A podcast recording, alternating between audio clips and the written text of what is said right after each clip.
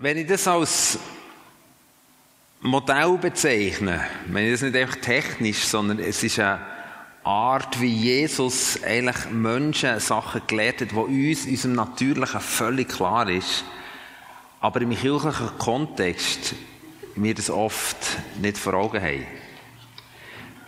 Und wenn in der Art, wie Jesus eben seinen Jüngern Sachen beigebracht hat, das fasziniert mich total.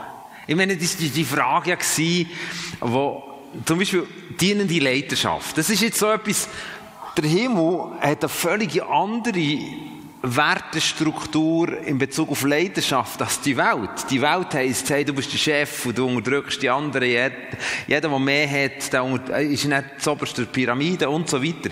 Und der Himmel kehrt das Ganze. Sagt, nein, nein, nein, hier, im Himmel ist es eben so, die, die dienen, das sind die Ersten. Die Ersten werden die Letzten sein. Die, das, die, die, über die redet Gott als Himmelsbürger.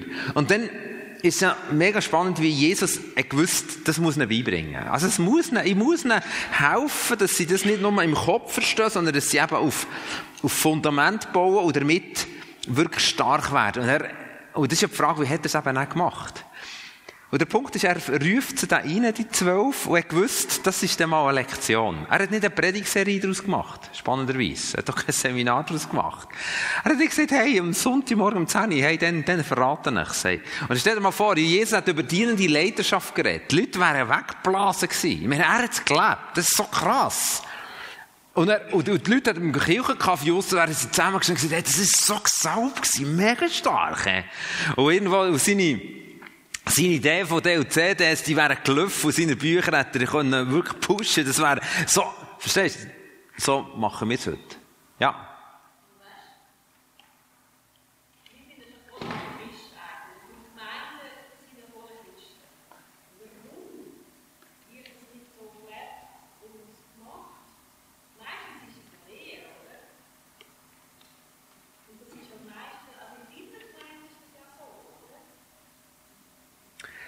Genau, das ist meine grosse Frage.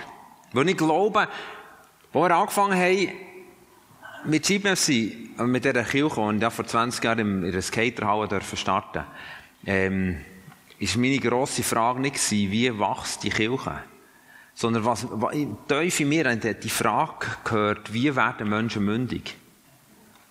Das ist mir, ich habe nicht gewusst wie. Ich habe wirklich nicht gewusst wie. Und ich habe gedacht, wahrscheinlich, durch gute Gottesdienste.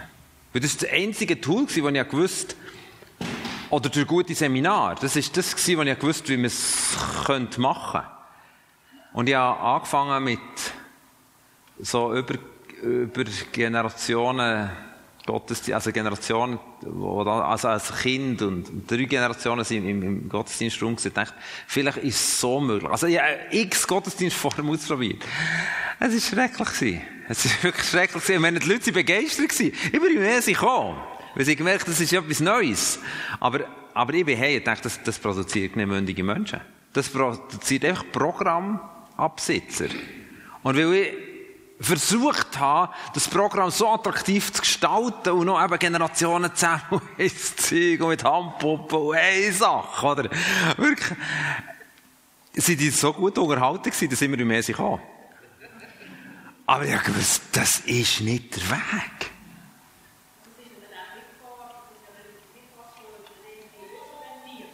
Genau. Weil wenn du nur lehrst und du weißt nicht, wie leben, dann hast du ein religiöses Umfeld, wo du tust, wie du gelehrt bist worden.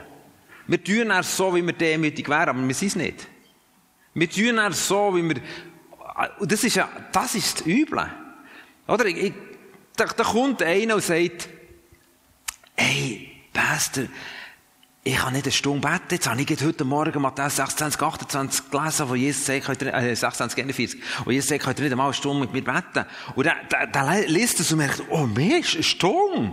Nein, das bringe ich nicht her. Und dann geht er zum Pastor oder zu wem auch immer. Und was machen wir? Wir organisieren ein Seminar. Ja.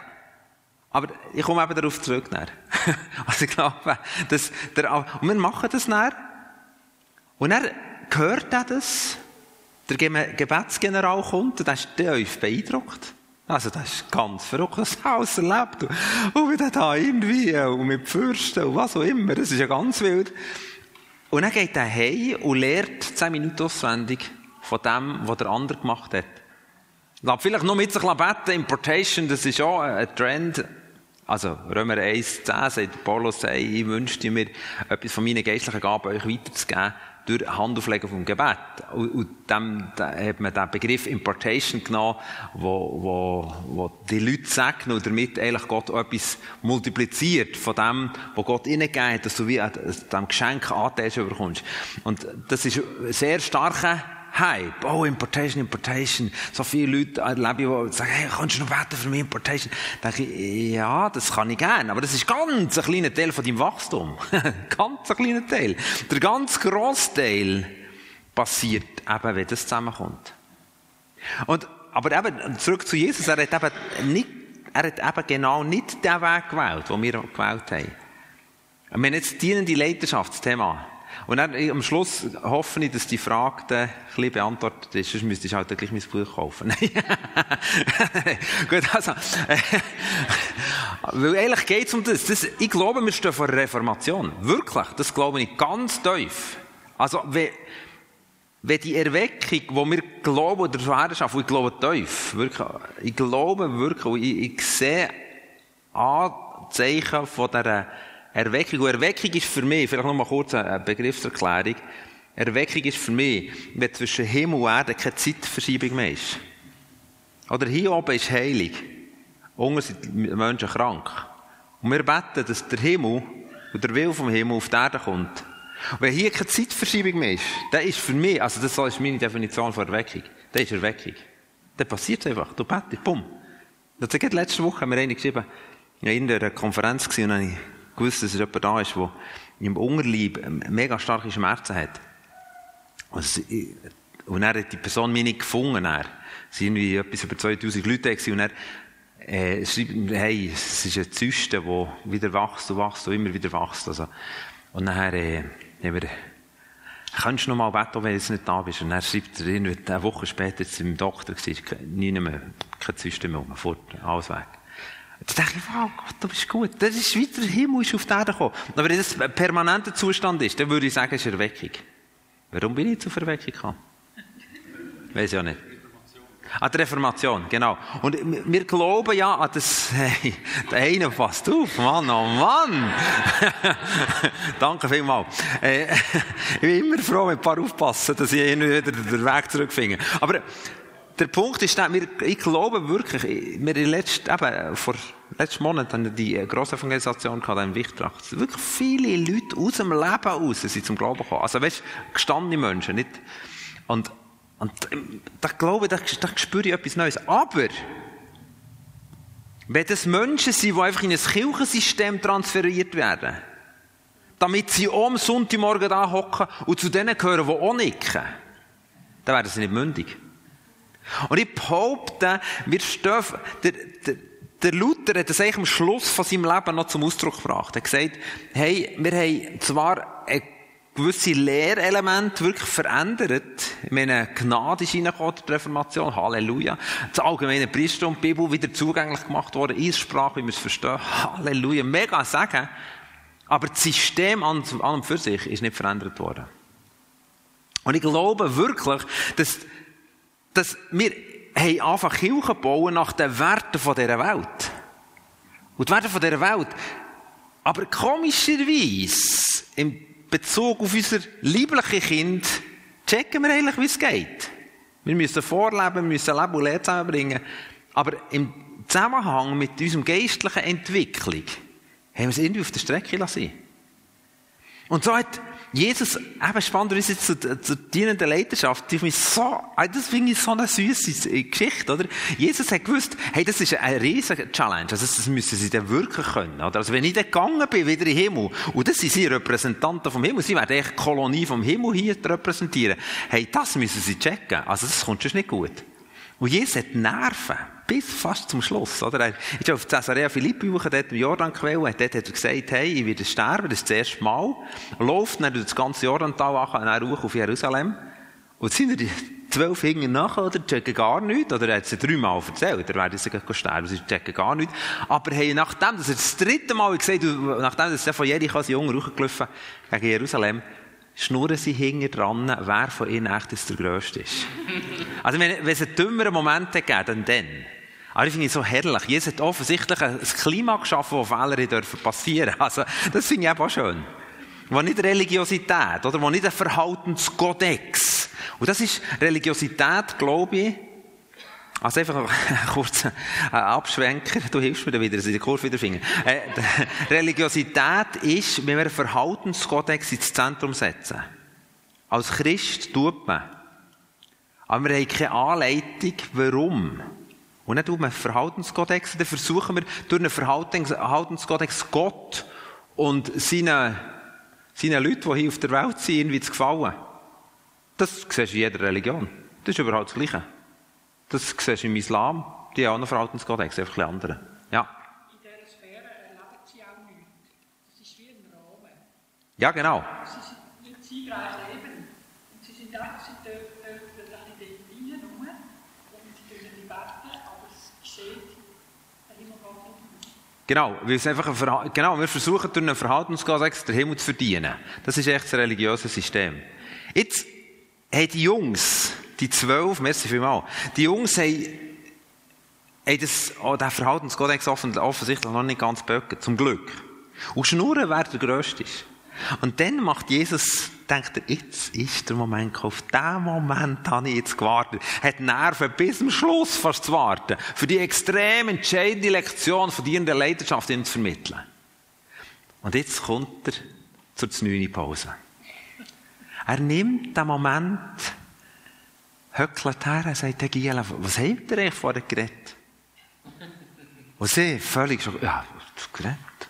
Ja, aber das Wetter, oder was haben wir noch geredet? Wir sagen, das gar nicht. Dann sagt Mama, ich weiss es, ich habe es gehört. Wer von euch der Größte ist? Ah, haben wir, haben wir das? Ja, ja. Und dann kommt das Kind, läuft neben vorbei. Er pfeift das Kind her. Nimmt das Kind, umarmt es. Und sagt eine 30 Sekunden Message. Wer nicht so wird wie ein Kind, kann nicht ins Himmelreich kommen. Wer euer Leiter was sein, muss der Diener von allen sein. 30 Sekunden. Das kannst du sogar auf dem Instagram Film posten, das kannst eine Minute, oder? 30 Sekunden. Das war die Message. Hey, das ist eingefahren. Da ist Leben und Lehre zusammengekommen. Verstehst du? Für das hat es eben einen Vater gebraucht, der das Glied von diesen Gielen aushaltet. Der hinten dran sich nicht nach dem Verhaltenskodex irgendwie verhalten, sondern wo, wo völlig unkonventionell. Und dann kommt es zusammen.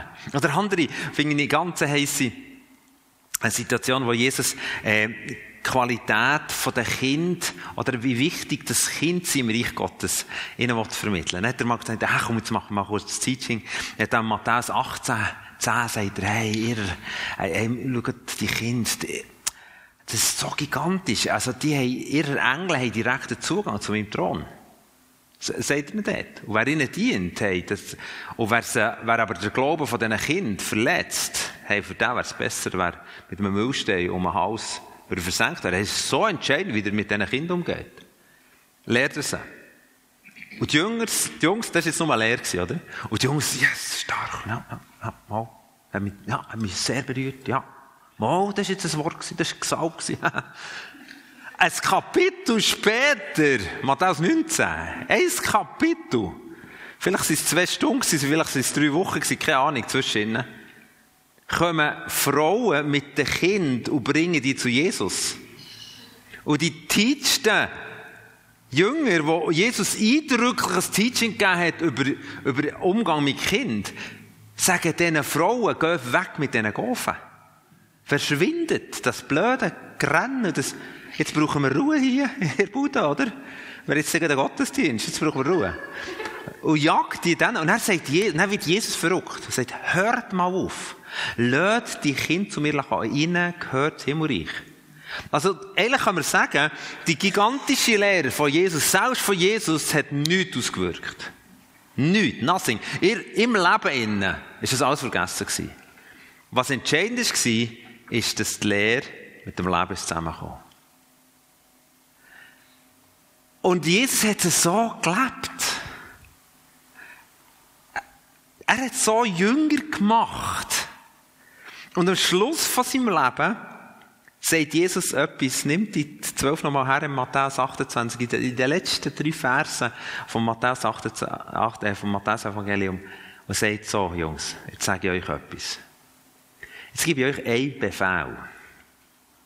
Mein Befehl ist, macht zu Jünger. Was hat Jesus gemeint damit?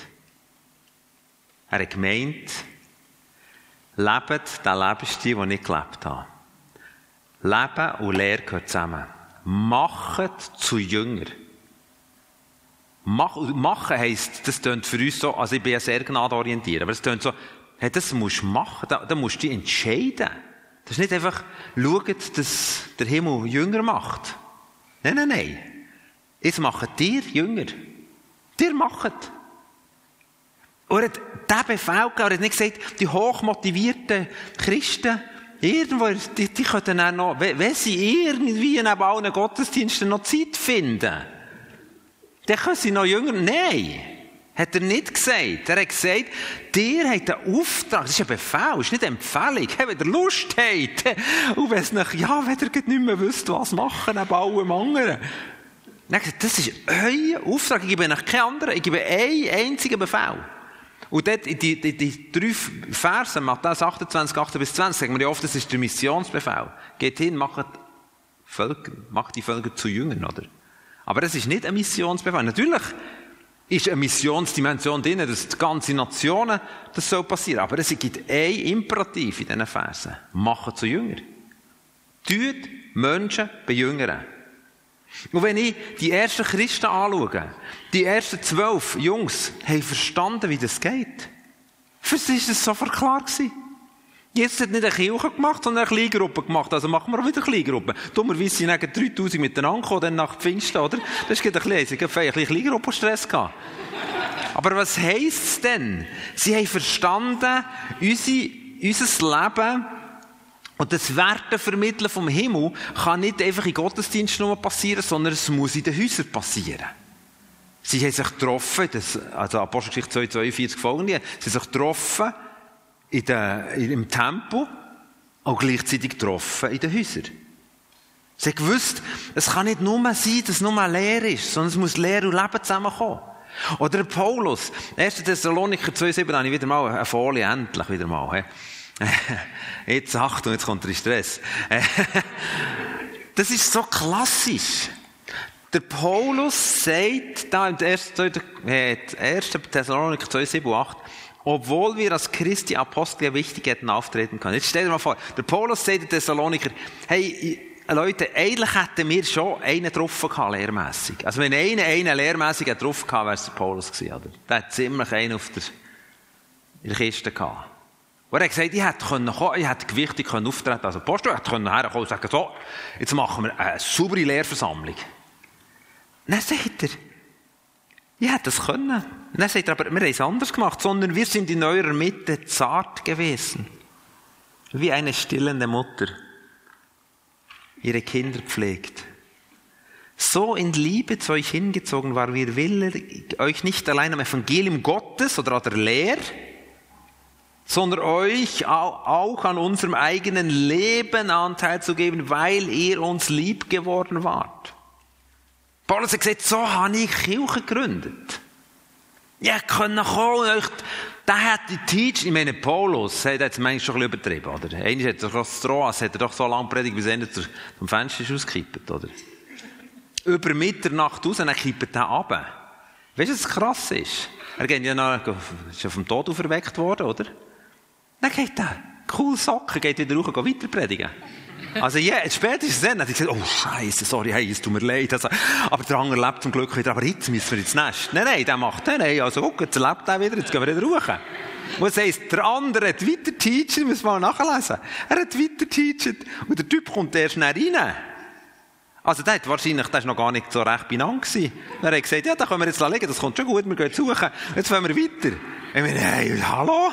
Also, das machst du doch einfach nicht. Dann hat es bis am Morgen grauen, was die Sonne schon wieder ist aufgegangen, der hat noch durchgezogen. Also, der hat, der hat ziemlich Stoff gehabt. Also, dem sein Laptop war gefüllt mit Teachings, oder? Aber er sagt, obwohl ich das hätte können, ich habe es nicht so gemacht. Kirche hat er gegründet, indem er war wie eine Mutter. Zart wie eine Mutter. Was macht eine Mutter aus? Eine Mutter ist nicht nur da, ein Kind auf die Welt zu bringen, sondern ihnen echt das zu geben und sie anzuleiten in die Träume, die wir haben für unser Kind. Und dann geht er weiter im Vers 11 und 12, haben wir da auch noch drauf. Ja, das ist ja verrückt. Wie ihr ja wisst, dass wir euch, und zwar jeden einzelnen von euch, wie ein Vater seine Kinder ermahnt und getröstet und beschworen haben, des Gottes würdig zu wandeln, der euch zu seinem Reich und seiner Herrlichkeit beruft. Und dort heißt es noch, und wie ein Vater bin ich geworden. Also in den folgenden Versen. Ich bin wie eine Mutter und wie ein Vater gewesen. Und ich weiß nicht, in der Kirchengeschichte, ich vermute es, aber es spielt jetzt keine Rolle, aber irgendwo ist der Bruch gekommen. Irgendwo ist der Übelbruch gekommen, wo man Leben und Lehre getrennt hat. Wo man auf das Mal Kirche zur Institution ist geworden, die vor allem die Lehre vermittelt hat. Wenn natürlich gesagt, ja, apostolische Lehre sie in der ersten Gemeinde, stimmt. Aber es heisst so, sie haben sich täglich getroffen. Sie haben sich täglich getroffen. In den Häusern. Zugänglich gemacht. Sie haben Leben und Lehre zusammengebracht. Und irgendwann haben wir es getrennt. Irgendwann. Was passiert dann? Wir haben immer noch das gleiche Ziel. Wir wetten, dass der Himmel sichtbar wird in meinem Leben. Wir kommen dann auch einen Nachmittag noch auf, auf so, so Werte zu reden. So himmlische Werte, wo wir total diametral gesteuert sind auf dieser Welt. Und wir wünschen uns, dass das eigentlich Platz nimmt. Aber wenn nur der Aspekt von Lehre uns bestimmt, dann bauen wir höchstwahrscheinlich auf Sand. Weil das sind wir Leute, die zwar gelernt haben, hören, aber nicht wissen, wie tun. Wenn unser Kind mit Teachings hat versucht, Werte zu vermitteln, die wir als Familie, die uns wichtig sind, hätten sie zwar gewusst, sobald sie in ihrer Atmosphäre wären, jetzt müssen wir wieder so tun. Jetzt müssen wir Menschen grüßen. Das sagt er. Sollen die Nachbarn grüßen. Aber es hat in ihrem Leben, sobald sie außerhalb von meiner Sichtweise wäre, wäre wieder alles beim Alten gewesen. Und so züchten wir dualistische Leute. Dualismus bedeutet für mich, du hast in der Kirche ein anderes Leben als am Mittwoch am Morgen um 10 Uhr. Das hat miteinander wenig zu tun. Und du liest die Bibel und bist fasziniert von diesen verrückten himmlischen Werten. Die Bibel beschreibt eigentlich den Himmel, aber es kommt nicht ab in unser Leben. Und mit der Zeit frustriert es. Und mit der Zeit tun wir dann so, wie es eigentlich da wäre, aber es ist nicht da. Mit der Zeit tun wir so, wie wir eigentlich fromm wären, aber eigentlich ist es ja nur Wunschdenken, wo, wo wir durch die Lehre anfangen verstehen, wie das Wunschdenken wäre, aber wo wir nicht leben. Und was wir brauchen, ist eine Reformation von Jüngerschaft. Jesus hat Jüngerschaft gelebt und gelehrt und hat gesagt, und jetzt macht ihr genau das Gleiche, aber genau das Gleiche. Und ich bin da gestanden, vor 20 Jahren. Schibem sie gegründet. Eine Kirche, wo ich wieder denkt, ah, wir müssen bessere Lehre, bessere Lehre. Krasser, kreativer, impulsiver, verrückt. Es muss einfach irgendetwas, es muss ein Feuerwerk sein. Dann könnte es sein, dass etwas übergerettet wird ins Leben. Und komischerweise sind wir sofort die Leute gekommen. Aber verändert hat es nicht viel. Weil für mich die Frage war, mündige Menschen drücken sich dort aus, wo das Reich Gottes in, ihrer, in seiner Eigenart, in seiner hohen Attraktivität, wo das Reich Gottes im Alltag sichtbar wird. Wo ein Lehrer an dem Ort, wo er ist, einfach den Jesus kann repräsentieren wo der Coiffeur kann Jesus repräsentieren wo der Bäcker kann Jesus repräsentieren wo, wo in der Nachbarschaft Jesus sichtbar wird, wo Menschen mündig sind, mündig haben so Verantwortung können wahrnehmen für sein eigenes Leben im Verständnis vom Reich Gottes und für andere. Und ich habe gemerkt, das passiert nicht. Und ich bin fast verzweifelt. Wirklich, Jesus, wie können wir Menschen mündig machen? Der Paulus sagt im Kolosser 1, 28, 29, ich wünsche mir, dass ihr, dass ihr immer wie mehr in das hineinkommt, oder? Und zu, eigentlich zu mündigen Menschen werdet. Und ich, ich weiß nicht wie. Ich weiß nicht wie. Und dann hat Gott zwei Situationen gebraucht. Die eine Situation war, wo ich bin heimgefahren vom Büro und während dem Heimfahren hat Gott zu mir geredet. Und ich bin dann eben, ja, neue Gemeindegründer und weiss Zeug und, wow, neue Form und wild und, boah. Und ich dachte, Gott müsse eigentlich schon noch relativ fasziniert sein von unserem System. Und dann fragt mich Gott so ganz suffisant, sag mal, ist das alles an Neuem, was du dir wünschst? Ich dachte, was ist das für eine Frage? Wenn ich jetzt ihn wäre, würde ich sagen, hey, ich bin total fasziniert. Das ist schon krass, was für ein Feuerwerk von Kreativität der da ablöst am Sonntag. Aber er fragt mich, ist das alles neu? Und ich habe nicht gewusst, was er meint. Weil ich habe nicht gewusst, nein, das Neue wäre nicht eine neue Unterhaltungsform der Christen, sondern das Neue, was mir auf dem Herz wäre, wären mündige Menschen. Aber Jesus, ich weiß nicht wie. Und dann ist ein Freund zu mir gekommen, das ist die zweite Situation. Und bevor dass, sie, dass wir auseinandergehen, wir haben immer alle Wochen zusammen gebetet, bevor dass wir auseinandergehen, sagt er so, ich weiß genau, ich sehe es noch vor mir, sagt er so, du sag mal, welcher sind eigentlich deine Timotheus? Und ich dachte, was für eine blöde Frage. Also, unser Sohn heißt Timo, von dem her bin ich noch auf der sicheren Seite gestanden, oder? Äh, und ich dachte, das interessiert doch niemand. Frag doch gescheiter etwas Schlaues. Und ich glaube, er weiß bis heute nicht, dass er das gefragt hat. Er ist auf sein Velo gehockt, ist davon. Was sind meine Timotheus? Was ist das für eine blöde Frage? Ist es alles an Neuem, was du dir wünschst? Was für eine blöde Frage. Und in all dem Innen hat es mir nicht mehr Ruhe gelassen.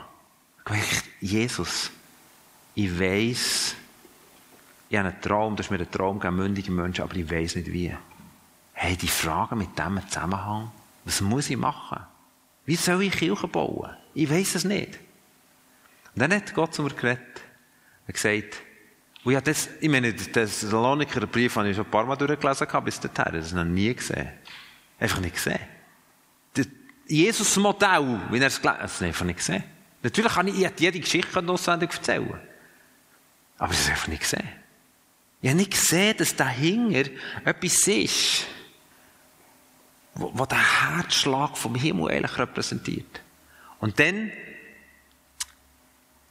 in diesem ganzen Wirrwarr von Fragen, haben wir Gott gesagt, der erste Schritt, wenn du entdecken willst, was ich meine, der erste Schritt ist, gang weg von, von Bühnen. Gang weg. Hör auf mit deinem Lehrdienst. Hey, Du bist ein junger Pastor, du hast gut angefangen. Du bist so langsam so auf der regionalen, nationalen Schiene. Weißt du, die christliche Szene funktioniert genau gleich. Genau gleich wie Showbusiness. Genau gleich. Da kommen Sternchen hoch, dann testet man die zwei, drei Mal. Ja, die Käben sind noch gut und so. Und dann pusht man sie irgendwie hoch. Es hat ein Magazin über mich geschrieben, sagt der neue Shootingstar für christliche Szene. So ein Scheiß. Ah, das war vor Jahren. So ein Scheiß. Aber genau so ist es. Wo man versucht, der ist der bessere Unterhalter, Entertainer. Das ist super spannend, Tiefgang, witzig. Boah, der bringt das Programm. Ich war genau so ein bisschen auf dem, auf diesen Stufen der Herr. Er sagt Gott. Ich dachte, das kann nicht wahr sein. Was? Weg von Bühnen? Also Jesus, so im Sinne, kannst du dir das erlauben? Aber innerlich ist so, ich sterbe. Wer bin ich denn noch? Also, hey, ich bin Pastor, ich muss doch irgendwie, ich muss promoten, ich muss... Ich sage, komm weg. Einfach einmal im Monat hat er einen Gottesdienst, macht das ganz schlicht. Einfach ganz schlicht. Aber das ist nicht, das ist nur mal by the way. Dein Hauptaugenmerk muss sein, dass du in Menschen investierst. Ich habe das dann nicht so verstanden. Das ist wie eine Lektion um die andere gewesen, das habe ich hier ein bisschen beschrieben. So war eine Lektion um die andere gewesen, und ich dachte, aber Jesus, das, ich habe nicht das grosse Bild gesehen, ich sehe heute noch nicht das grosse Bild, aber, aber heute ein bisschen ein grösseres Fang. Ich dachte, aber, ja, was heisst denn das? Ja, genau das, was ich dir gesagt habe. Mach es einfach. Dann hat er angefangen und gesagt, dann die Erste gesagt, ja, wenn wir anstatt das Teaching vorbereiten, komm, wir gehen doch einfach ein bisschen laufen. Hey, ich bin Wald auf, Wald abgelaufen. Ich kenne um die Aare herum zu tun, ich kenne jedes Weg. Ich bin mit diesen Männern Aare auf, Aare abgelaufen. Ich bin wirklich stundenlang mit Leuten einfach so unterwegs gewesen. Einfach leben und Lehre sind zusammengekommen. Auf einmal, und wisst ihr, was passiert ist? Auf einmal ist das, die Lehre, das Lehrbuch, ist, ist auf einmal eine Lebendigkeit bekommen, die ich nie hatte. Das ist etwa das Gleiche wie eine, wie eine stillende Mutter. Schau mal, was eine stillende Mutter, eine stillende Mutter schaut auf einmal auf das Essen, wie sie noch nie vorher auf das Essen geschaut hat. Auf einmal weisst du, warum das du isst. Weil du merkst, hey, da ist jemand abhängig von mir. Ja, meine Frau hat eine Surkabis gegessen, oder, was sie gestellt hat. Das machst du dann nie mehr, oder? Nach der schlaflosen Nacht, oder? Also, das machst du einfach nicht mehr. Aber es hat nichts anderes gehabt, dann, dummerweise. Aber, okay, wir sind noch in einem Hotel gewesen, und neben, oh, das ist schlimm gewesen. Okay. Aber, aber Fakt, das machst du genau einiges. Eine stillende Mutter, die achtet auf das. Und auf das habe ich gemerkt, hey, jetzt ist nicht, ich lese für eine nächste Predigt für mich zu verstehen in meinem Kopf.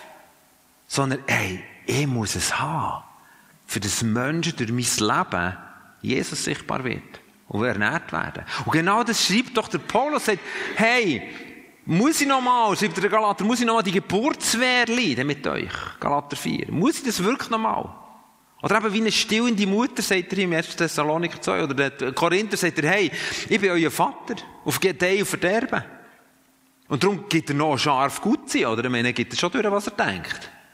Aber auf einmal habe ich verstanden, aha, ich bin mit diesen Leuten unterwegs und dann hat Gott noch einen draufgesetzt und gesagt, so, nächste Lektion, jetzt gehst du mit diesen Jungs, die du da begleitest, wo du, gehst mit ihnen in ihre Berufswelt. Ich sage, aber Jesus, das ist zu viel. Also was soll ich dort? Hey, ich bin Pastor. Ich bin für das angestellt.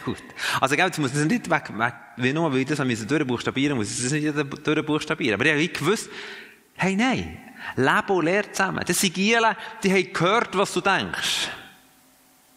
Aber sie haben wie, die, wie du selber nicht verstanden, wie das umsetzt im Alltag. Gang mit ihnen in die Berufswelt. Der eine war ein Gitarrenlehrer, der hatte selber eine Gitarrenbude der andere war ein Flachdachverkäufer, der dritte war ein Landschaftsgärtner. Und er hat gesagt, gang, investiere einfach einen Tag pro Woche. Einen Tag pro Woche! Also ich hatte schon einen Tag Stille, gehabt, einen Tag noch mit den Gielen, dann dachte ich, also Jesus, jetzt gehen wir da langsam Tage aus, oder? Also, was soll ich denn noch? Einen Tag pro Woche. Und ich weiss noch, ich bin mir so blöd vorgekommen, ich bin handwerklich wirklich nicht begabt. Äh, und, und dann bin ich in die Gartenbaubude. Hey, jeder Stift war besser als ich. Dann habe ich mitgearbeitet. Einfach umsonst, oder? Also einfach gesagt, hey, ich will keinen Lohn. Aber ich bin da. Und er, warum bist du da? Ja, ich bin, ich bin da wegen meinem Freund. Also er ist jetzt, er ist hier der Chef. Und, und wir versuchen zusammen das Reich Gottes. Hey, dann kommt nach etwa zehn Monaten, wenn ich das immer wieder regelmäßig mache, kommt jemand und sagt, unsere Bude hat sich völlig verändert. Ich sage, ja, was ist denn? Also, sagt er, jeder eine in der Woche hat er so eine Pfeife oder was er noch mitschleift. Dann sagt er, nein. Auf das Mal sind Werte vom Himmel, ich weiß nicht genau, in welchen Worten er es ausdrückt, aber im, im, im Verständnis, jetzt auf das Mal passieren Sachen, weil jemand da ist, der das vorlebt. Und lebt, wie man Feinde segnet, wie man nicht über Konkurrenz schimpft. sondern sie segnet, dass sie viel mehr bekommen als du selber. Und so weiter.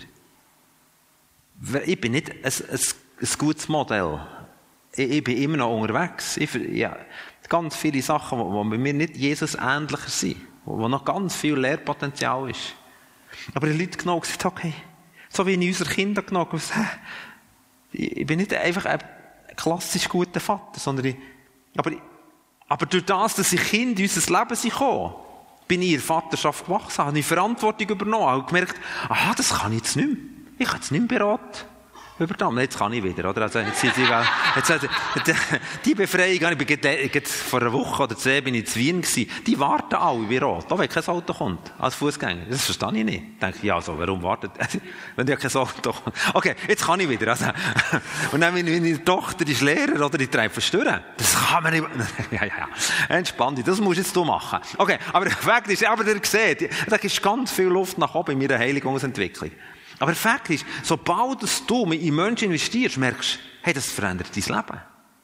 Das ist das, was Jesus denkt hat. Investier, 2. Timotheus 2,2 sagt er, Timotheus, ich habe so viel in dein Leben investiert. Einfach eins ist entscheidend, dass du so wieder die andere machst. Und was hat er damit gemeint? Dass du wieder Jünger machst. Und Jünger ist ein Lebensstil. Jünger ist nicht ein Seminar. Von dem her ist es ein bisschen paradox, dass ich das hier sage. Oder? Aber ich versuche einfach möglichst lebensnach das zu vermitteln. Aber, und ich weiss noch, als ich mit dem von diesen Flachdachverkäufern einen ganzen Tag unterwegs war, ich bin mir wirklich doof vorgekommen. Ich weiss noch, am Mittagstisch hocken wir am Mittagstisch in der Ostschweiz und dann hat, also hat er da Verkaufsverhandlungen geführt, weil ich einfach hocke nebendran und dann mein Salat gegessen. Und ich dachte, hoffentlich fragt mich niemand etwas hier. Und dann sagt der Verkäufer, also der, der, der kauft, der Käufer, fragt auf einmal, äh, warum ist er eigentlich da? ich dachte, genau, das ist die Frage, die ich gebraucht habe jetzt. Mit dem Salatblatt bleiben. Ich dachte, shit, was sagst du jetzt? Und irgendetwas von äh, Coach und Mentor und irgendetwas vorgestockelt. Aber ehrlich hätte ich sagen ich bin dran, ihn zu bejüngern, obwohl ich weiß nicht warum, ich weiß auch nicht wie. Und meine Freunde haben mich dann aus der Patsche geholfen. Aber nicht den ganzen Tag über, über viele Reich Gottes, über, über Überforderungen. Das Reich Gottes überfordert uns es doch. Brutal. Wenn ich die Bibel lese, bin ich immer überfordert. Aber wir tun so, wie wir es könnten. Weil wenn wir sobald in den christlichen Kontext kommen, tun wir so, wie wir alles im Griff hätten. Und haben wir über Forderung geredet, über die Gnade, wie Gott uns befeigt, trotz Überforderung, das Reich äh, willkommen zu heissen. Und dann gibt es einen langen, langen, langen Gerede. Wir heimfahren zwischen Münzigen und Kiesen, wo du die schönen Berge siehst. Hey, die habe ich heute Morgen auch noch gesehen. Ich dachte, heute Abend gesehen sie wieder. Okay. und die schönen, schönen Berge gesehen. Und dann fährst du über den langen Gerede. Und dann fährt, er ist gefahren mit seinem Budenkarren fährt er auf das Mal an rennen. Das war eine gestandene Persönlichkeit. Verkaufsleiter. Erfolgreicher Sportler. Wirklich Spitzensportler. Ein Typ, an dem haben wir viel Auf das Mal fährt er an rennen. Dann dachte ich, was habe ich jetzt wieder gesagt? Dann sagen du, was ist los? Dann sagt er, noch nie in meinem Leben hat sich jemand für mein Leben so interessiert wie du. Du bist für mich wie ein Vater. Was ist passiert? Leben und Lehre ist zusammengekommen. Und das Reich Gottes ist eingedrungen. Weißt du, unsere Kinder müssen sich nicht verstecken von mir als Vater. Ich kenne ihre Schwächen so gut und sie kennen meine so gut. Dummerweise. Wir müssen einander nicht verstecken. Wenn, wenn ich Vater bin, wenn du weißt, es ist mein Vater, er kickt dich nicht raus. Das steht zu dir. Ein Vater bedeutet, ist für mich einer, der den Unmöglichkeiten nicht flüchtet von dir, sondern der treu ist und an deiner Seite steht. Und das ist Jüngerschaft. Ja. Er ganz starke Salbung erlebt. Ja, ja, genau. Genau. Genau. Da kann man gerne Salbung sagen, aber, aber der Punkt ist, Salbung kann man manchmal in einem Gottesdienst erleben. Was der, der Schlüssel war, wo es nicht nur ein Salbungsmoment war, sondern in sein Leben ist eingedrungen, ist durch das, dass einer, ein schwacher Vater, mit dem das Leben Lehre teilt. Und in dem in diesem ganzen Prozess glaube ich, hat Gott in meinem Umfeld auf einmal Leute anfangen wachsen. Ich habe gemerkt, dann hat Gott gesagt, okay, jetzt nächste Lektion. Oder ich weiß gar nicht, ob die eine Lektion verdrängt ist. Chronologisch kann ich es jetzt nicht ganz sagen. Eine weitere Lektion war, nimm Leute in dein Leben hinein. Und ich hatte dann einen Freund, oder der war dann noch nicht wirklich Freund, einfach ein junger Mann, der geheiratet hat, kurz vorher, und mit seiner Frau auf einer Weltreise ist und in Südamerika war. Und ich wusste, ich muss dem schreiben. Hey, willst du mit mir drei Monate einfach unterwegs sein? Und er hat ihm geschrieben. Und dann schreibt er zurück, ja. Ich dachte, der spinnt. und dann kommt er zurück und je näher dass der Tag kommt von dem Zurückkommen, hat es mir auf Angst gemacht. Ich dachte, Scheibe nochmal da. Jetzt kommt, was erwartet der von dir? Der erwartet jeden Tag eine gesalbte Predigt. Der erwartet, dass, dass, jetzt, jetzt Achtung da. Und ich weiss noch, es ist der erste Tag, war ein Tag vor Stille, immer mit und er ist dann am, am Dienstag gekommen, ich weiss, ich bin in den Tag, in den, in den Raum vor Stille gegangen, dann ist wie von mir gekocht und gesagt, Merso, schön, dass du da bist, aber du stressst mich so brutal. so brutal, ich weiß gar nicht, hey, ich habe wirklich Angst, Angst vor meinem Versagen. Weißt du, Kinder können ja Eltern auch stressen. Du stressst mich brutal. Weil du siehst, ich bin durchsichtig. Du siehst alles. Du siehst, wie ich morgen aufstehe. Du siehst, wie ich meine Frau behandle. Du siehst, und gesagt, Merso, du wirst Sachen sehen, die nicht gut sind. ich will auch nichts verbergen. Und das stresst mich gleichzeitig. Jesus hat es ja einfach gehabt. Hat, die haben nie gesehen, wo es verbergen hat gegeben. Aber er hat gesagt, du siehst, wenn ich genervt bin. Bis jetzt hast du mich erlebt als einen liebevollen, trostvollen. Äh, Leute fragen mich aber, kannst du eigentlich auch verrückt werden? Denke ich, ja, frag mal daheim nachher. Genau. so, die wissen es. Und ich sehe Perso, du bist, aber eins, ich habe mich, einfach eins, ich habe mich wild entschlossen, mit dir mein Leben zu teilen. Lerne nicht alles von mir. Aber weißt du, was verrückt ist? Leute in meinem Umfeld lernen manchmal mehr von meinen Fehlern als von meinen guten Seiten. Sie sagen, oh, so wollen wir nie. Nein, aber, aber das ist, unsere Fehler sind nicht das Problem. Unsere Zugänglichkeit ist das Problem, das wir nicht haben. Ja. Genau.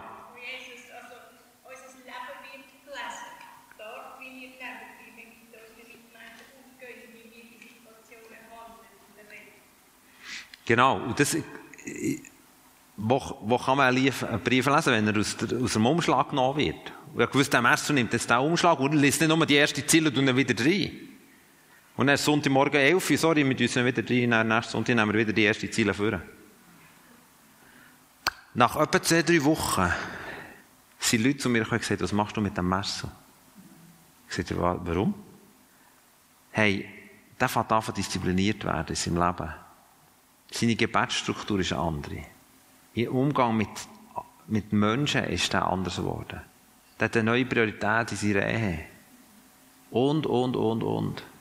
Heute ist der Mersu ist mir so ein Vorbild. Der Mersu und Christa wohnen in einem sozial schwachen Quartier in Thun. Dieses Räseli ist nicht so gross. Aber auf diesem Räseli tummeln sich Leute. Permanent. Du kannst neben dem Haus nicht vorbeifahren ohne sich dort Leute tummeln. Sie verschenken ihr Leben. Sie leben Jüngerschaft. Sie lehren und leben zusammen.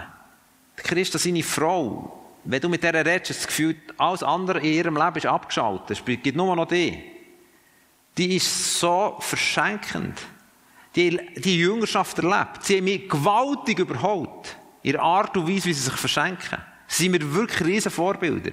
Meine Kinder, meine lieblichen Kinder, haben mich schon in vielen Sachen gewaltig überholt. Aber der Punkt ist, das kann nur passieren. Es kann nur passieren, wenn schwache Väter und Mütter da sind, die sagen, trotz meiner Zerbrochenheit und trotz meiner Schwäche schenke ich mein Leben Menschen, so wie wir es unseren natürlichen Kind gemacht haben. Und wisst ihr was? Die natürlichen Kinder, die sind eigentlich im besten Jüngerschaftsgefäß. Weil dort, die leben ja schon mit uns. Kirche ist oft nur leer. Und die Familie ist Leben. Und die Lehre kommt oft nicht ins Leben. Und das ist frustrierend. Dann tun wir so, wie wir müssen ihn verstecken oder eben ein dualistisches System entwickeln. Aber die leben ja schon mit uns. Bei ihnen habe ich verstanden, aha, die brauchen Lehre. Die brauchen, dass ich ihnen die Werte vom Reich Gottes zugänglich mache. Und die anderen, die schon, die mich hören als, als Teacher, die brauchen Leben. Die müssen in mein Leben hineinkommen, verstehst du? Und meine ersten, oder unsere ersten Jünger sind unsere vier, vier Kinder. Absolut, die hundertprozentige Priorität. Als ich während dem Buch schreibe, irgendwann zu einem Kapitel bekommen von Jüngerschaft der Familie, gewusst, das ist das Filetstück. Um das geht's. Das ist irgendwie die Mitte. Das, um das, da müssen wir rein. Unsere Kinder kennen als, hey, die hocken im besten Jüngerschaftsfest. Verstehst du? Ich sage nicht, die Kirche braucht es nicht, sondern die Kirche ist eine Ergänzung von dem. Aber der Schlüssel findet dort statt, wo Jüngerschaft stattfindet. Wo Leben und Leer ist. Und dann fragst du dich, ja, was ist denn mit mir? Schaut, ich glaube, wenn wir das wieder verstehen, ist der Anfahrtsweg kann sehr unterschiedlich sein. Die einen merken, hey, ich muss Leute in mein Leben hineinlassen, mit ihnen Lehre und Leben teilen. Andere merken, hey, ich muss nicht Leute in mein Leben, sondern ich muss ins Leben von anderen hineingehen. Ich muss, ich muss das zuerst mal erleben. Und ich merke, an diesem Punkt stehen wir oft, dass Leute kommen und sagen, hey, könntest du mich bejüngern, kommen zu, oder kann ich von dir lernen? Und sagen, oh, von mir, nein, nein, von mir lernen, nein, das geht nicht. Bist so gut. Und wir sind, aufgrund von dem sind wir dann immer noch separiert. Schau, wer hat aus mir einen Vater gemacht, wo, wo eine Identität hat als Vater? Sind meine natürlichen Kinder, wo sie kommen und eigentlich ihr Vertrauen in einen schwachen Vater investiert haben und aufgrund von dem bin ich gewachsen und sie sind gewachsen. Wir können nicht anders als Menschen vertrauen, mit Menschen unterwegs sein. Und wir glauben, all die Minderwertigkeit, die uns plagt, wo wir, wo wir eben merken, wir haben viel Leer im Kopf, aber viel oder wenig Leben im, im Alltag, das kann nur durchbrochen werden. Wenn Leute wirklich kommen, wenn ein Aussendungshaus, das wir gestartet haben, ist eigentlich ein Jüngerschaftspot. Natürlich noch mit einem, nicht mehr wir haben ein ganz klares Ziel. Aus der Jüngerschaft heraus sollen Leute nicht gesendet werden. Das Ziel hat eben Jesus gehabt. Nicht einfach gesagt, komm, mach euch ein bisschen jünger, Markus 3,13, was wir vorhin gelesen haben, sondern damit ich euch am Schluss sende. Er hat ein absolutes Ziel gehabt, also mit diesen Menschen will. Er will die, die Jesus-Ähnlichkeit, damit sie gesendet werden und dass sie das Gleiche wieder tun. Es geht nicht einfach im, äh, äh, endlos schlafen, bist du dann in einem Jüngerschaftspot und Jüngerschaftspot, du wirst immer noch ein bisschen frommer und ein bisschen, sondern es geht darum, dass in dem Innen auch wieder eine Sendungs- und Multiplikationsbewegung passiert. Und darum haben wir das Aussendungshaus eigentlich angefangen. Leute sind gekommen, haben mit uns gelebt, wohnen zusammen, leben zusammen, wir wohnen jetzt, jetzt wohnen wir eben zehn Minuten weg, äh, aber vorher haben wir äh, relativ nachgegangen und ein Freund von mir, wo wir das zusammen angefangen haben, direkt neben dem Aussendungshaus gewohnt. Und weißt du, das Frustrierende und gleichzeitig das Faszinierende war? Am Schluss von diesem Jahr haben wir aber gefragt, hey, sagt mal, also, die arbeiten ja ganz bewusst 60 bis 80 Prozent, also sie den Gummi wirklich auf den Boden bringen und nicht irgendwo in eine, in eine Holy Cloud abdriften. So, und, äh, und in dieser Zeit, und dann fragen wir am Schluss, was ist das Wichtigste gewesen? Hey, eigentlich ist es schockierend. Dann schreibe ich so Sachen auf, auf den Zettel, wie, ja, wo wir mit dir dann den Jüngerschaftstage hatten. Ich nehme immer wieder Leute mit. Jetzt heute, wir haben gestern Abschlusstag gehabt, morgen eine Aussendung, gut, müssen sie auch packen, darum hat es hier heute niemand eingeschrieben. Aber normalerweise sind Leute mit mir unterwegs, bis selten alleine. Äh, aber, wo wir mit dir den Jüngerschaftstage hatten, du, dann sind wir doch dann, äh, auf Tausberg hätten wir so predigen. Und ich habe nicht checken, dass als der Hohensteig geschlossen ist im Winter, und er bin wir vor einer grossen Tafel gestanden, äh, Fahrverbot, zuerst habe ich gedacht, das gilt, das gilt auch für mich nicht. Äh, bis er den Karren dann nicht mehr weiter gegangen ah, mal, für mich geht's an. Okay, und er merkt, Mist, wir können gar nicht im Pöch, auf Bioachen kehren. Dann schreibt die, das ist die beste Lektion von meinem Leben, also von dem ganzen Jahr. In welcher Art du dann reagiert hast. Ich habe dann so Jesus gesehen, wie, du bist so ruhig geblieben. Das, ich dachte, du Schwenk gehabt. Du, Aber, aber, aber das, oder Leute sagen, wo wir, wo wir bei euch am Morgentisch gekocht, du siehst, wie ihr als Familie das Abendmahl nehmt am Morgen. Das ist, das, das ist revolutionär gewesen. Ich dachte, das ist etwa drei Minuten gegangen. Also je nachdem, wie, wie spät das unser Kind aufsteht, dann sagen sie, hey, ich, ich komme jetzt bis gut die kurze Variante heute. Und es kann dann sehr, oder wo wir, wo wir gesehen wie, wie ihr euer Kind segnet für die Schule. Wo wir gesehen wie du mit deiner Frau umgehst, oder wie sie mit, ja, vielleicht besser, wie sie mit dir umgeht. Und dann können sie besser lernen. Also, für so kleine Geschichten. Und niemand, niemand hat geschrieben, das Teaching dann, wow, das ist, und ich denke, aber das haben wir doch investiert. Ich habe dann sogar ein PowerPoint gemacht mal. und das haben sie nicht erwähnt. Teachings hätte ich genug gehabt. Teachings kannst du auf YouTube abladen bis an Gogo. Aber du brauchst das Modell. Du brauchst das Modell. Leben und leben zusammen. Weißt du, als ich das verstanden habe, Anfang, verstanden habe, das tönt nicht so, jetzt habe ich es verstanden, als ich es lernen verstehe, glaube, ich habe es nicht, nicht verstanden. Als ich es lernen verstehe, habe ich gemerkt, okay, Jesus, was heisst das jetzt für mich? Ich will Menschen zu Jüngern machen. Aber das heisst für mich. Ich habe das Jesus-Modell gesehen, auf dem Haus mir wie Schuppen vor Das ist ja das, was Jesus hat. Das habe ich Befehl. Ich habe gar keine, wenn ich es nicht mache, ich kann nicht sagen, nein, das mache ich ein bisschen weniger. Aber jetzt dafür mache ich ganz, ganz starke Gottesdienste. Jesus nein, nein, äh, mach du deinen starken Gottesdienst noch, aber du musst jünger machen. Das ist der Befehl. Um das geht's. Und ich habe nicht gewusst, einerseits, wie ich es mache, und andererseits auch nicht gewusst, wie werde ich zu Jünger. Werde ich zu einem Jünger? Und dann hat Gott gesagt, du brauchst Seelsorge. Und das ist so vor 20 Jahren, so, wer Seelsorge braucht, ui, ist so schlimm. so, das ist so, was, Jesus? Hast du nicht mein Nachbar oder meine Frau gemeint? Mich? nein, nein, okay. Also meine Frau braucht vielleicht auch wegen mir, aber okay. nein, du brauchst Seelsorge. Ich dachte, ja, aber dann bin ich einen Freund gefragt. Der, der mich wegen Timotheus gefragt hat. Ich sagte, du, hast du eine Ahnung? Hast du, nicht er mir Adresse gegeben? Geh mal zu dem. Und er bin ich hergekommen und hat mich Jesus einfach überführt. Und er öffnet mir dort ein Mann Türen. Ich dachte, es kommt einer mit dem Rollator, aber ist das noch fein? Ein bisschen ein Mann gewesen? In meinem heutigen Alter etwa.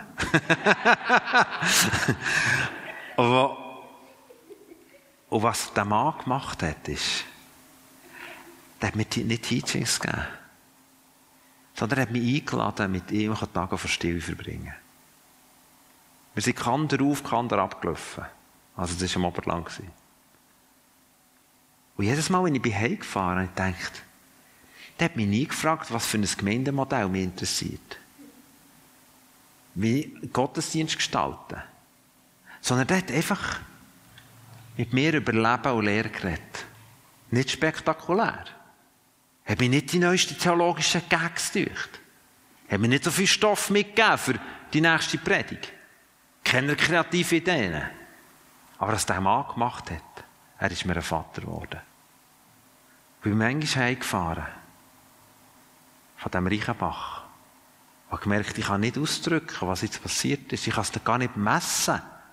Aber ich spüre, etwas in mir hat sich verändert. Irgendwie der Jesus ist grösser geworden. Durch die simple, einfache Beziehung mit dem Mann. Später haben wir Gott die Möglichkeit auch noch mit anderen, ich glaube, es gibt nicht nur derjenige, sondern mit anderen auch dürfen unterwegs sein von der älteren Generation. Einer davon ist sicher so der, wo wir sagen welcher wäre jetzt der Vater von Nation? Geri Keller. Er hat schon noch so viel Haar und tief, ah, so weisse Haar und hat noch eine tiefe Stimme. Und Gott hat mir irgendwie darüber natürlich Verfügung geschenkt, dass ich mit dem Mann zusammenkommen. Er ist mir ein Vater geworden. Aber es kommt gar nicht darauf an, was für einen Namen da trägt. Ich habe nicht von ihm gelernt, von seinen Teachings. Ich weiß wenig von seinen Teachings. Ich habe wenig von seinen Predigten gehört. Aber ich habe viel von seinem Leben gesehen. Und ich weiss noch, wo mal ein grosses Event war, wo er mir in der Woche vorher anrief. Ich habe gewusst, was ihm das bedeutet, ein Event. Sehr viel. Das ist um, um Wiederherstellung gegangen von den Täufer. Und dann läutet er mir an und sagt, Kuno, könntest du am Samstagabend die Hauptmessage bringen? Und ich noch immer so in diesem, vielleicht auch Leistungsfilm oder was auch immer, dann dachte das glaube ich gar nicht. Das ist echt sein Part. Das ist der Gottesdienst, was am meisten Leute hat. Nein, das musst du. Nein, ich will das tun. Und dann weiss ich, habe ich die Predigt vorbereitet. Und ich dachte, irgendein ist, irgendein muss ich mir dann noch erklären, was ich bringen will. Oder nicht, dass es Verkacken da hier. Und ich weiss noch, wir haben noch gebetet und er sagt, legt er so seinen Arm auf und sagt, hey, können wir noch in das Räumchen gehen? Und ich dachte, aha, jetzt kommt's, oder jetzt, jetzt kommt's, jetzt muss ich noch, jetzt muss ich kurz checken, oder, mit mir. Und ja, ich weiss noch, ja, dann hat man noch Zettel gehabt, oder die Zettel, schau, Edi, ich dachte, ich mache den ersten Punkt, mache ich so, oder zwei. Ich weiss noch, wenn er seinen Arm umdreht, und sagt, Kuno, das musst du mir nicht erklären, das höre ich dann heraus. Ich wollte nur eins sagen, ich vertraue dir. Jetzt hat mein Herz geheilt. Ich vertraue dir. Und ich gewusst, ich könnte alles verkacken. Es könnte jeder aus dieser Hütte säckeln. Einer ging nicht. Einer ging nicht. Das wäre er. Das hat mein Herz gehalten. Jüngerschaft. Weißt du, letzten Sonntag, unsere Tochter ist wirklich eine begnadete, wirklich eine begnadete Worshipperin. Also sage ich nicht einfach, weil ich der Vater bin, sondern die hat wirklich eine Salbung. Und letzten Sonntag, ich, ich bin echt jedes Wochenende weg. Im Moment, unter der Woche habe ich meine Freitage. Äh, und bin viel, wirklich viel im In- und Ausland unterwegs. Und wir, wir schauen, wir das machen, und die Jünger kommen mit und, und so weiter. Und dann letzten Sonntag hat es eine, eine Lücke gegeben, wo, wo etwas abgesagt ist, war der gejuchzt. Und nachher habe ich gewusst, hat Gott zu, zu meiner Frau und mir gesagt, geht, geht in den Gottesdienst, was sie singt. Das war ein, also ein grosses Event. Gewesen. Und sagt ihr nichts. Und ich gewusst, sie wird wegen mir nicht besser singen. Aber zu wissen, und sie, sie geht durch einen, durch einen schwierigen Prozess in ihrem Leben, das Wissen, der, der mich bejüngert hat, der Leben und Lehre zusammengebracht hat, der ist da. Ich kann alles verkacken. Und, und wir sind dort hergekommen, so, hey, da rein, so, und sie hat angefangen zu heulen. ich habe angefangen zu heulen. Und, äh, und gemerkt, das ist der Schlüssel, ist, sie hat nicht besser gesungen wegen dem. Aber, aber das Verbinden von, von Vätern und Töchtern, von Müttern und Töchtern, von Söhnen und von und so weiter. Wo der letzte Vers ist vom Alten Testament, Malachi 3,24, das Herz sich wieder zueinander wendet. Dann werde ich kommen, dann werde ich ganze Länder bewahren, werde ganze Länder bewahren vor Fluch. Und ich empfinde, das ist das alttestamentliche Wort, das auf die Endzeit hergewiesen wird. Er sagt, es wird eine Zeit kommen, wo Väter und Mütter sich wieder wenden zu ihren Kindern und umgekehrt. Und spannenderweise, wo Johannes der Täufer ist angekündigt worden, Lukas 1, Vers 17, ist genau das auch zum Ausdruck gekommen. Er sagt, er wird das Herz der Väter wieder umkehren. Zu, zu den Kindern und umgekehrt. Er wird wieder, eigentlich mit anderen Worten, es sagt, er, der Geist vom Elia wird kommen. Was ist, was ist beim Elia speziell gewesen? Der Elia war ein Jüngermacher gewesen. Der einzige, den ich finde im Alten Testament, der Jünger gemacht hat, nämlich der Elisa. Natürlich, der Mose hat der Josua gehabt, aber, aber wo, wo wirklich, wo hat, nach dieser grossen Krise vom Elia, hat Gott ihm gesagt, du jetzt stehst auf, unter dem Ginsterbäumchen, schnagst unter dem Ginsterbäumchen führen. Und natürlich ist er dann noch zur, zur Hölle gespeedet, ja, 40 Tage. Und dann hat er ihm gesagt, ich gebe dir einen Auftrag. Hol dir Elisa und mit anderen Worten, mit meinen Worten jetzt, äh, neutestamentlich, und mach ihn zum Jünger. Mach ihn zum Jünger. Und Gott sagt, das wird alttestamentlich, es wird das Kommen von Jesus wird vorbereitet, dass eigentlich, dass das, die Generationen sich zueinander wenden und sagt, und ich glaube, das Kommen von Jesus, das zweite Kommen von Jesus ist genau das Gleiche. Dass Menschen, dass wieder Generationen zueinander wenden, damit meine ich nicht nur Altersgenerationen, sondern auch geistliche Generationen. Dass die Jüngerschaft wieder gelebt wird. Das ist wie ein Teppich, dass Jesus kann kommen. Und es ist passiert. Elia Lisa, oder heisst der Geist vom Elia, heisst das, oder? Es ist, ist wie, ein, wie ein, ein, ein Modell. Und Jesus hat das eigentlich aufgenommen, er hat das Modell gelebt. Spannend ist ja, dass der Elisa die doppelte Salbung hat bekommen. Wirklich die doppelte Salbung. Der Elia hat 14 dokumentierte Wunder. Ich glaube 14. Ich vergesse manchmal Zahlen. Und der Elisa 28 dokumentierte Wunder. Also der Jünger, den er gemacht hat. Und was ist, was ist der Schlüssel vom Elia zum Elisa? Er hat ihn bejüngert. Er hat ihn in sein Leben hineingelassen. Was ist der Schlüssel, damit Menschen zu jünger werden, zu starken Jünger? Ich glaube auch, das Wiederkommen von Jesus, und damit meine ich eben, und damit werde ich den ganzen Bogen machen, auch das, die, die anbrechende Erweckung, was ist, dass das gebaut werden kann? Was ist, dass das nachhaltig werden kann? Der Schlüssel ist Jüngerschaft. Und ich weiss, ich weiss tiefst, das braucht eine Reformation im Kirchensystem. Und ich liebe Kirchen. Ich meine, ich investiere mich für Kirchen. Wir gründen Kirchen. Und ich liebe auch die traditionelle Kirche. Also ich bin nicht hier als ein Kirchensystemkritiker, sondern als einer, der eine Pro-Botschaft hat, nämlich machen zu Jünger. Egal in welchem Kirchensystem wir drin hocken, wir müssen aufstehen und sagen, welcher sind meine Timotheus, welcher sind meine Jünger, wo ich mich investiere. Und weißt, es sind immer wieder Leute gekommen, auch unser Leben haben, mit uns leben und sind zu jünger geworden, haben, haben der, der himmlische Gott hat gesagt, verstehen, haben auch verstehen, wo wir irdisch noch funktionieren und haben, angefangen, wirklich die himmlischen Werte. Und der Schlüssel ist, dass sie nicht einfach kommen und ein bisschen zu besseren Christen werden, sondern dass sie das Gleiche wieder machen. Darum, wenn du das heute gehört hast, hast du ab jetzt ein Problem. Nämlich das Problem, dass wir nicht mehr sagen können, wir wissen es nicht mehr. Sondern wir können nur noch sagen, wir tun es nicht. Und das können wir beseitigen, indem wir Jesus fragen, Heilige Geist, du hast ja einen Plan. Wo sind Menschen, die mich bejüngern? Und dann gehen wir zu Menschen und sagen, hey, weißt du, darf ich mehr aus deinem Leben, darf ich mit dir begleiten, darf ich mit dir unterwegs sein? Das machen eigentlich die Leute, die da in unser Aussendungshaus kommen, ist echt das ihr Ausdruck. Und ein paar checken es. Die Hälfte checken es, die andere Hälfte, die kommen und meinen, wir sagen Schule. Da denke ich, sorry. Ja, da hast du ein bisschen mehr Wissen.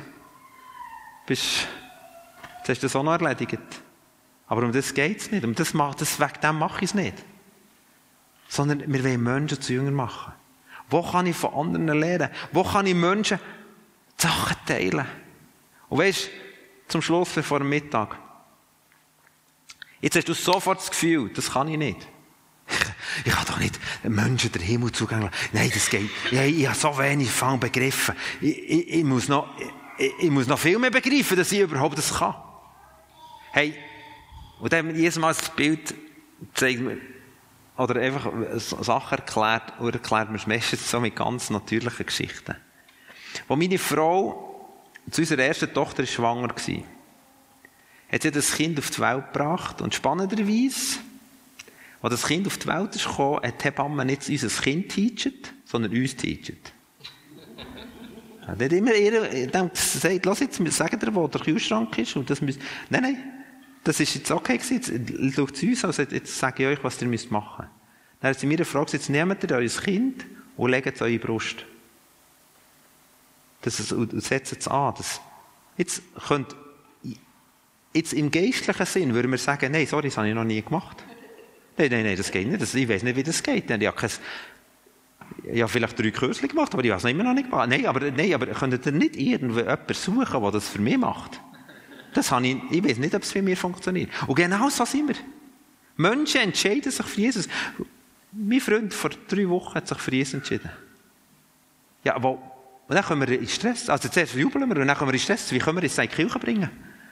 Und ich habe gemerkt, ich bin dann heimgefahren, gejuckt und gewusst, oh, oh, oh, jetzt hast du wieder ein Kleinkind. Jetzt nimmst du deine Brust. Nicht die Brust von deinem Nachbarn, deine nimmt es jetzt. Scheiße. Kannst du jetzt mit das schränkt sofort Radius sein. Wenn es ein kleines Kind ist, sofort.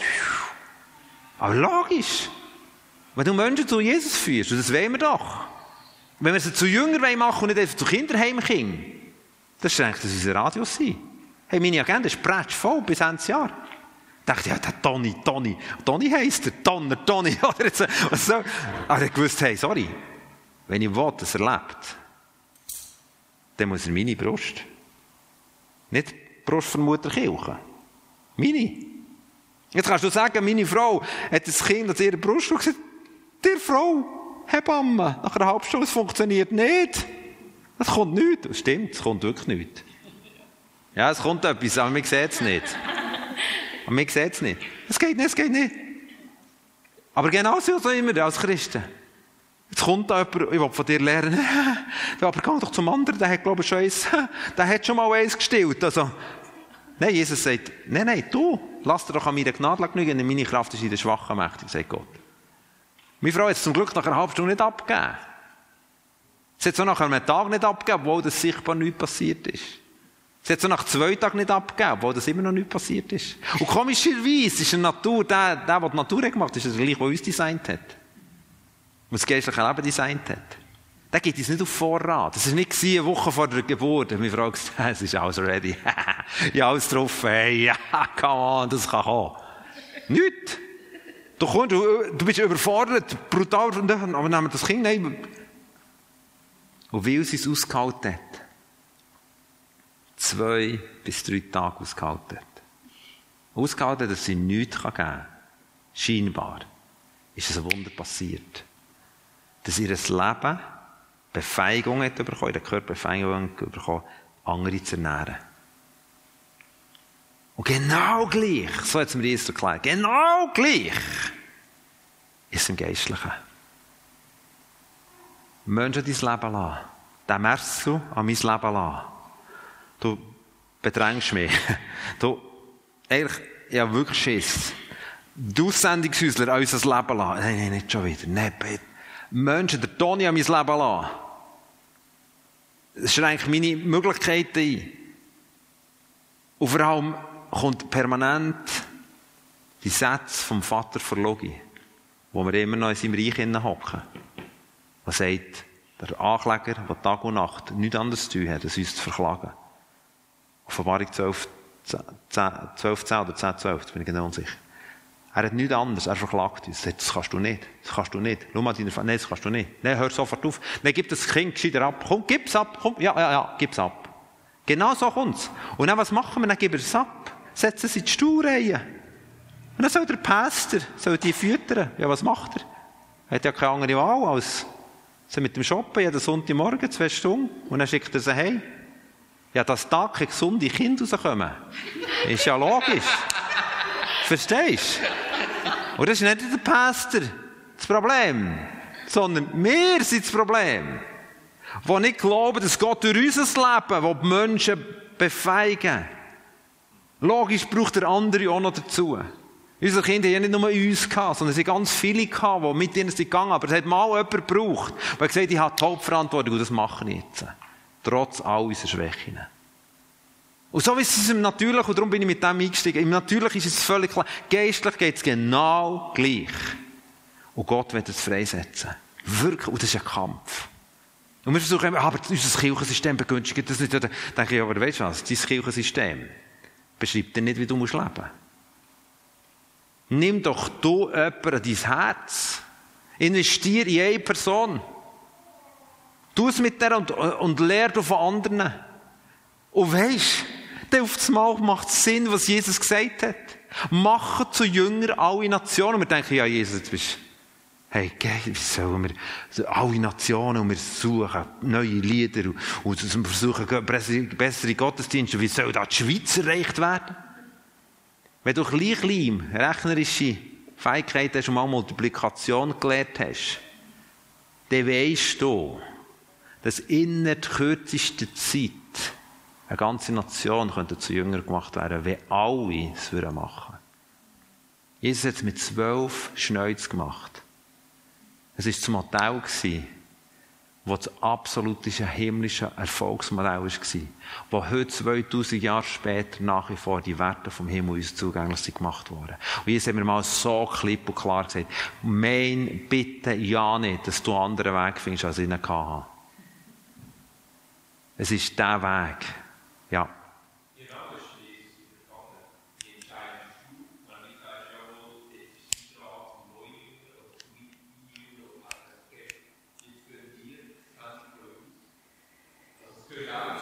Unbedingt.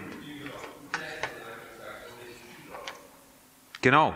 Ich glaube, es ist gleich wie natürlich Familie. Irgendein ist, wird dein Sohn dein Haus verlassen.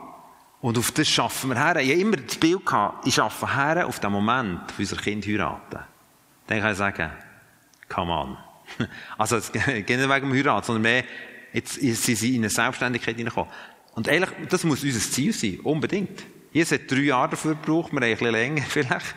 Aber er hat drei Jahre intensiv und dann hat er es lassen. Aber er hat inzwischen, wenn wir das mal jüngerschaftlich mal die Bibel durchlesen, also, also vor allem die Evangelien. Ich meine, Jesus hat sie zwischen ihnen brutal challenged. Lukas 9, Lukas 10. Wo er so mal gesagt so, jetzt, jetzt schicke ich mal alleine, geht auf den Hocker beten und sieht, wie er da, die Jungs, oder, dann gehen sie zuerst, äh, in die Dörfer erleben brutal starke Sachen und dann schickt er es auf den See und lässt es einfach mal gurgeln dort, oder? Einfach mal easy. Einfach gewusst, das kommt, das ist schon gut. Und kommt auf dem See und läuft nebendurch. Heiss! Er hat gesagt, ah, ah Kinderli, ich bin da, es ist alles wieder gut. Dann läuft neben dort, denk mal, was sie jetzt tun. Sie schreien nach einem Gespenst. Und, äh, nicht verstanden. Okay. du merkst, Jesus hat so viel die Entwicklung von seinen Jüngern in den Augen gehabt. Mit dem Ziel. Er hat am Anfang gesagt, ich sammle euch, ihr könnt mit mir sein. Aber eins ist schon jetzt klar. Die Aussendung ist das Ziel. Das ist mir so wichtig. Die Aussendung wird das Ziel sein. Es ist immer das Ziel. Und darum, persönlich, äh, für mich ist Leute begleiten ich und ehrlich, ich, ich will mich nur in Menschen investieren, was auch wieder in andere investiert. Sonst habe ich, äh, habe ich keinen Multiplikationseffekt, oder? Ehrlich sage ich, hey, sorry, ja, du kannst, aber nur, wenn du mir zeigst, dass du in drei andere investierst. So. Das habe ich lange nicht gehabt. Aber heute hätte ich die, habe ich die zu sagen, nein, nein, das mache ich nicht einfach so. Sondern ich habe eine Verantwortung, dass es weitergeht. Und nachher, mit der Zeit, sind die selber so absorbiert, dass ich immer weniger Gewicht habe in ihrem Leben, oder? Das ist völlig natürlich. Meine Eltern haben auch nicht mehr das Gewicht, weil ich absorbiert bin mit meinen Kindern. Und dann müssen wir gar nicht definieren, sagen, klar kann man das zelebrieren, so, aber es ist wie die logische Folge. Und trotzdem, Paulus sagt, er sagt im 2. Korinther 7, 14, hat gesagt, äh, oder 17. Ich bin auf Gedeih und Verderben, bleibe ich euer Vater, sagt er dort. Sagt, ich habe eine andere Rolle. Und darum sagt der Korinther, will ich euer Vater bin, sage ich jetzt mal, was ich denke. Und der Zugang, der Zugriff zu diesen Leuten, die du bejüngert hast, auch wenn du nicht mit dieser Intensität unterwegs bist, ist ein anderer. Ich gestern mit einem, äh, zwei Stunden, äh, sind wir dann eben runtergelaufen und gesagt, hey, das ist so cool, jetzt haben wir wieder mal Zeit zusammen. Wo ich bejüngert habe, wo heute selber x Leute bejüngern und die bejüngern auch wieder andere. Ähm, und ich habe einen anderen Zugriff, und er hat anderen zu, also er Zugang zu mir. Aber es ist nicht mehr so close.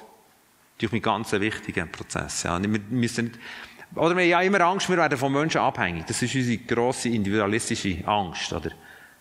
Erstens glaube ich, das Reich Gottes geht gar nicht, ohne dass wir in einer gesunden Abhängigkeit voneinander leben. Weil wir Gott hat uns Menschen eingesetzt, für das wieder zu multiplizieren.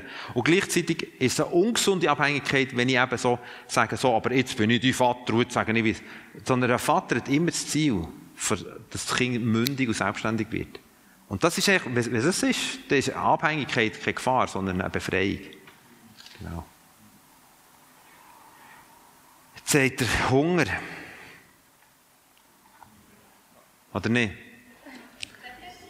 Ja, ja.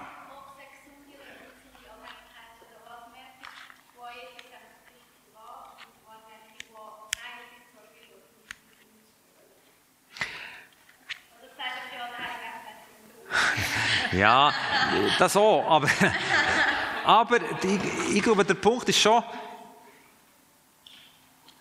wo mir die Person, muss ich eine Gleichschaltung haben mit ihr, zum Beispiel, das wäre eine ungesunde Abhängigkeit, oder? Weißt, sie will mir machen wie sie selber, oder?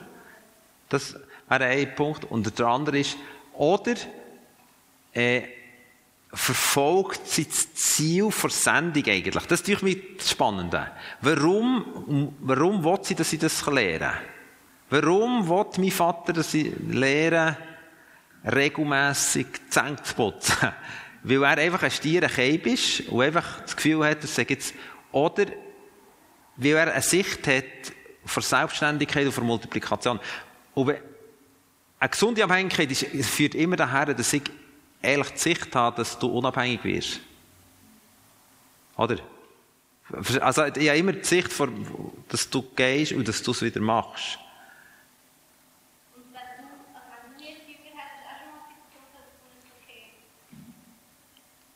Ja.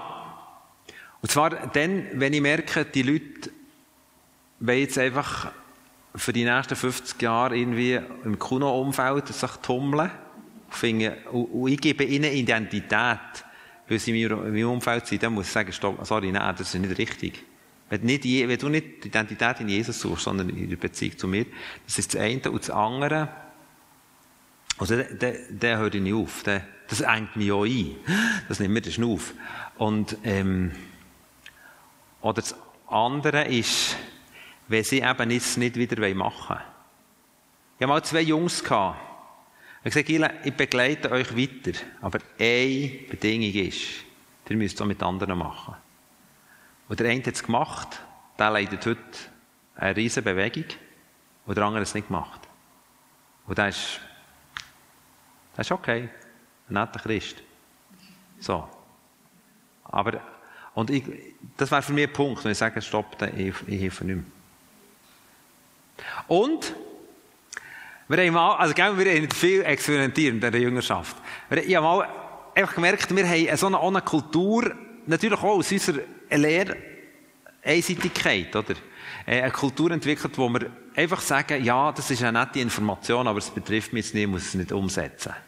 Oder und sagen, nein, wir können nicht einfach Informationen vermitteln, sondern wir müssen Leute anleiten, dass sie es tun. So, Lehrinhalten zu halten, oder? Also eben, wie sie es machen können. Und dann haben wir eine Gruppe, also das ist eigentlich so, also eine Hardcore-Gruppe, eine zusammengegriffen, gesagt, jetzt machen wir es so. Jetzt lesen wir zusammen die Bibel, den gleichen Text. Ich sage aber nicht, was, aber was ihr jetzt da drinnen sehen, sondern wir glauben, dass der Heilige Geist uns wird sagen, was ist für eine Offenbarung und was sind die nächsten Schritte. Und dann machen wir das Protokoll. So, als Jüngerschaftsgruppe. Schreiben wir das Protokoll. Was hast du gesagt, was du jetzt machen? Und nicht wegen mir. Und nicht, weil ich gesagt habe, du musst es, sondern was hat Gott dir gesagt? Das nächste Mal kommen wir zusammen und die erste Frage wird sein, hast du es gemacht? Nein, ein Rückprotokoll. Und die, und die eine haben es extrem ernst und die andere ist belächelt. So, hey, das ist eine lustige Übung, der Kuhn hat wieder mal so einen Furz gehabt. Jetzt machen wir doch mit. Wo der eine, der das wirklich ernst genommen Ich weiss noch, wir haben dann Philippus äh, gelesen, also von dem Kämmerer, äh, wo er da, wo der Philippus den Kämmerer findet, da in der Wüste, Apostelgeschichte, oder er, äh, hat gesagt, Gott sagt mir, such den Kämmerer in deinem Umfeld. Und zwar ab jetzt. Und dann schreibt am Nachmittag in Chat, hey Giela, ich habe ihn noch nicht gefunden. Und, und wir, ein paar haben ein Smiley geschickt, das ist ein lustiger. Weil, weil wir so in dieser Kultur sind, dass es normal ist, dass wir zwar am Morgen uns mega viel haben vorgenommen, aber es eigentlich nicht machen.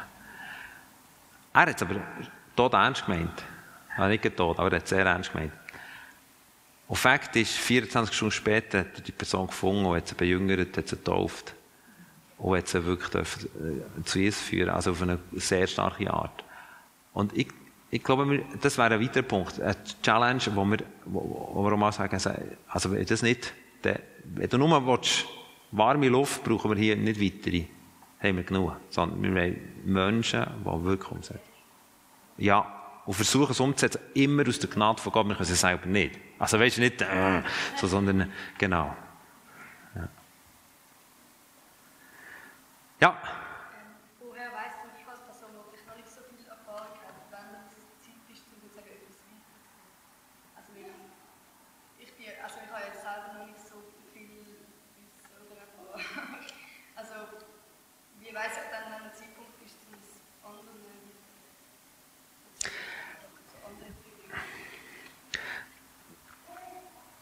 Ich glaube, wenn, also mit Wissen hat es eben nicht, relativ wenig zu tun. Oder? Weil, also Wissen ist ein Geschenk. Aber nur Wissen ist noch nicht der Punkt. Das ist genau so eine Logik vom Feind. Er sagt, du weißt noch zu wenig. Und dann ziehen wir ins Eins nach dem anderen rein. Ich denke, wenn ich das, wenn ich das, wenn ich das, wenn ich das, und jedes Mal habe ich das Gefühl, nach so einem Tag, ich weiß immer noch zu wenig. so. Und das ist endlos. Sondern, ich glaube, nimm du, ich, ich glaube wirklich schon als, von dem Moment an, wo wir wiedergeboren sind mit Jesus, haben wir den Himmel in unserem Herz. Die Hoffnung auf die Herrlichkeit wohnt in uns, der Jesus. Und von dem Moment an geht es echt darum, mit Menschen das zu teilen. Und da musst du noch gar nicht wissen. Sondern Leute, echt von dem ersten Moment an am besten. Leute, gerade schon in dein Leben zu schauen. Leute in deinem nächsten Umfeld. Vielleicht sind das Leute, die noch nicht Jesus noch nicht kennen, aber wo du ihnen zeigst, wie du es lebst. Weißt nicht belehren, sondern einfach, dass wir das nicht verstecken, was wir leben. Und von dem Moment an fängst du an, von Leuten bejüngern.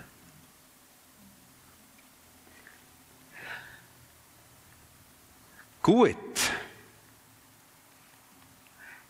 Jetzt werden wir am Nachmittag, das ist eigentlich eine Challenge, vor allem noch bei diesen Temperaturen, äh, werden wir am Nachmittag ganz bewusst, also vielleicht würde ich gerne nach dem Mittag, das könnt ihr jetzt gerne noch ein bisschen wiederkommen, äh, würde ich gerne am Nachmittag nochmal mit Fragen einsteigen zu dem. Und nachher werde ich reingehen in, eine, in, eine, in zwei Werte, wo, wo ich glaube, es sind grosse Challenges zwischen Himmel und Erde, was der Himmel sagt und was die Erde sagt, so. oder unser Empfinden ist. Und das wäre äh, Thematik Geld und Sex. Genau. Wo, wo so wo ein rechter Crash kann auswirken kann. Jetzt ist mir bewusst, dass wir hier auf dieser Ebene, und das ist ja eben das Krasse, und das ist das, was mich dann manchmal nicht restlos fast, oder befriedigt, ist, wir haben hier die Möglichkeit, mit Fragen und Sachen noch ein bisschen näher an, an Knochen herzukommen und gleichzeitig ähm, bleibt es auch heute am Nachmittag eigentlich eine Lehreinheit. Scheiße, oder? äh, äh, und eigentlich wünschte ich mir, aber dass aus dem heraus, vielleicht auch heute Nachmittag in eurer Schule oder wieder, das, wieder auch immer konstituiert seid, ähm, eben vielleicht schon jetzt über den Mittag überlegt, mit wem teile ich eben das Leben. Und dass es nicht nur einfach eine nette Lehreinheit ist über himmlisch krasse Werte im Bereich von Sex und Geld, wo, glaube ich, grosse äh, Geschichten sind, sondern wie kann ich das dann ins Leben bringen? Das wäre mir mega ein Anliegen. Von dem her habt ihr jetzt genug Stoff für einen Mittag. Und jetzt danken wir dir, Jesus, dass du nicht einfach bist, kannst du machen zu Jünger, sondern du hast es ja eben gelebt. Und so in einer, in einer Art und Weise, die uns einfach wegholt. Und ich denke, das ist so krass, Jesus. So krass. Und wir, wenn ich über das lehre, denke ich, ja, wie kann ich über das überhaupt lernen? Es gibt noch so viel zu lernen. Aber Jesus, wir werden uns aufmachen, als schwache Menschen in, in, das, in das Jüngerschaftsverständnis hineinzukommen. Und wir suchen nicht den Fehler als erstes im System, sondern als erstes in unserem Leben, in unseren Loginen, die uns oft einfach blockieren, die uns hindern Und ich bitte, dass du die hindernden Loginen einfach wegbrichst und dass wir zu Menschen werden, die befreit, als befreite, äh, schwache Menschen dürfen begnadigt werden, um wirklich wieder dürfen Jünger machen dürfen.